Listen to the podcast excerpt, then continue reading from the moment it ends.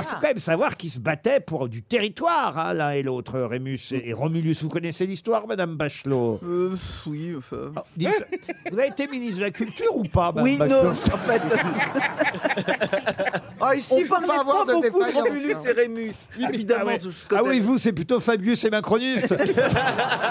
Mais après, je peux comprendre Laurent parce que moi, c'est une histoire vraie. Avec ma sœur jumelle, j'ai vraiment une sœur jumelle. Dans le ventre de ma mère, en fait, je devais naître en premier et on se battait dans le ventre. De, elle avait la, elle voulait avoir la conquête du territoire et ma sœur est passée devant moi. Ah oui, et il n'y a que vous qui avez gardé le ventre.